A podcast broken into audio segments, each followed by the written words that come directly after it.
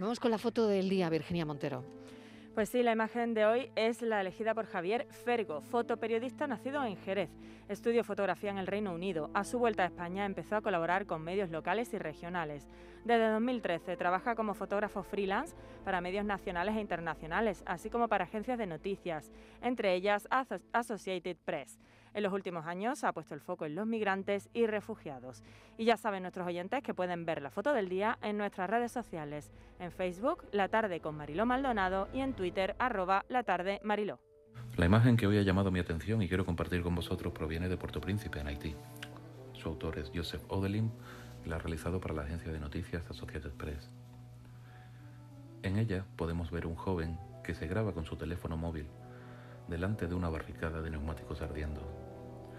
Esta imagen se tomó durante una protesta en la capital haitiana a raíz de la inseguridad que se está experimentando en el país.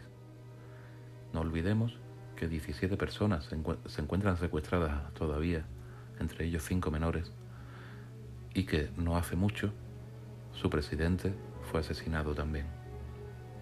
Es una imagen muy potente que describe perfectamente la inestabilidad que está sufriendo el país. Fotoperiodistas que eligen su imagen del día aquí en la tarde.